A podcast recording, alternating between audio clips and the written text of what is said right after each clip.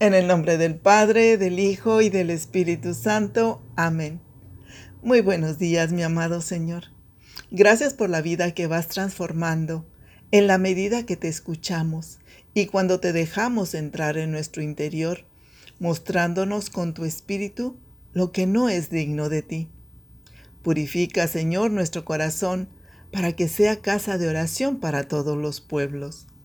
Amén del Santo Evangelio según San Lucas. Jesús entró después en el recinto del templo y comenzó a expulsar a los comerciantes que estaban allí vendiendo. Les declaró, Dios dice en la Escritura, mi casa será casa de oración, pero ustedes la han convertido en cueva de ladrones. Jesús enseñaba todos los días en el templo los jefes de los sacerdotes y los maestros de la ley buscaban el modo de acabar con él, al igual que las autoridades de los judíos.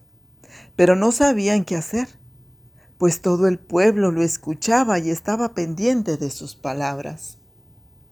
Palabra del Señor. Gloria a ti, Señor Jesús. Hola, muy buenos días. Qué gusto saludarlos de nuevo. Soy Columba Calderón Maya, discípula misionera Verbundey de la comunidad de Monterrey, Nuevo León.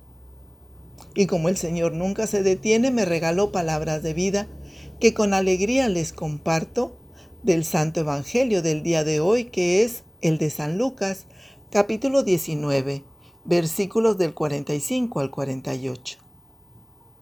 Y hoy vemos en el rostro de Jesús que es muy diferente al de ayer, que estaba lleno de ternura por su pueblo.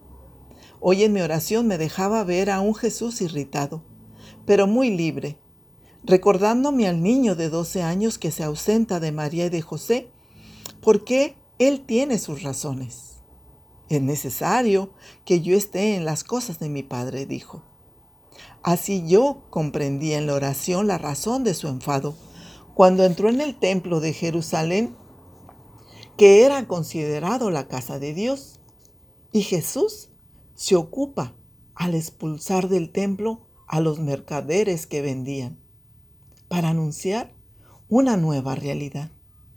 Jesús se ocupa de una nueva relación con Dios, ya no basada en sacrificios, sino en una adoración al Padre en espíritu y en verdad al encuentro de esa libertad de Jesús, me encantaba verlo, porque su venida, todos por igual adquirimos acceso al Padre a través de Él. Qué bonito, porque la adoración se convirtió en un asunto del corazón. Mi casa es casa de oración. Jesús es la puerta que se abre para intimar con Dios. ¿Cómo podía pasar indiferente Jesús ante esta ofensa? ¿Quién nos pide escoger entre Dios y el dinero? Está escrito, dijo molesto Jesús. Mi casa será casa de oración, pero ustedes la han convertido en cueva de ladrones. ¿Qué soy? me preguntaba en la oración. ¿Cómo vivo? Y de Jesús entendía lo de Colosenses 3. No te creé para las cosas de este mundo, sino para las cosas de arriba.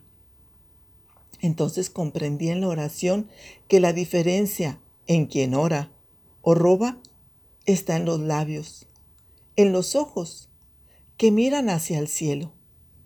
Y esa mirada lo hace desear gozar con el corazón de la presencia del único que te ama intensamente. Y quien roba es quien mira la tierra y esa mirada lo ancla a los bienes de este mundo, siendo esclava de lo material, de los placeres y deseándolo de los demás. Lo esencial comprendía de la oración es que nos hace uno con Jesús, que se ocupa de la casa de su Padre. Los que seguimos a Jesús sabemos por San Pablo que somos casa de Dios, templo vivo del Espíritu Santo y sabemos que el que ora tiene ese poder de Dios, de vender toda esa basura que va corrompiendo nuestro corazón para poder adquirir la perla de gran valor, que no es otra cosa que Jesús. Oramos porque estamos convencidos de que Dios recompensa cada día como dice la Escritura, porque Jesús coge nuestra humanidad para convertirnos en algo nuevo. Su palabra ya no te deja igual. Soy la misma, pero estoy segura que tengo una vida nueva. Ahora puedo ser una casa llena de Dios en la medida en que deje que Jesús se ocupe de mí, en la medida que lo deje entrar en mi casa. Yo tengo designos de paz, no de aflicción, dice el Señor. Ustedes me invocarán, y yo los escucharé y los libraré de la esclavitud donde quiera que se encuentren. Jesús nos purifica. Jesús es la manifestación de la misericordia de Dios, que nos da esa libertad para reconocer el gran, el gran valor de nuestra vida, esa dignidad que nos da su gracia, donde Jesús me recordaba tiempo atrás, cuando el mundo me vendía sus mentiras y yo las compraba porque me sentía poca cosa, tan insignificante para mí y para los demás.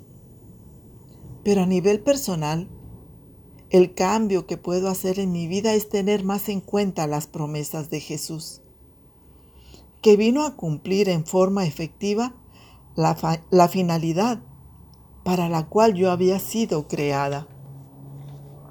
La palabra vence a todos nuestros enemigos, los que están fuera, o poder sacar los que están dentro de nosotros.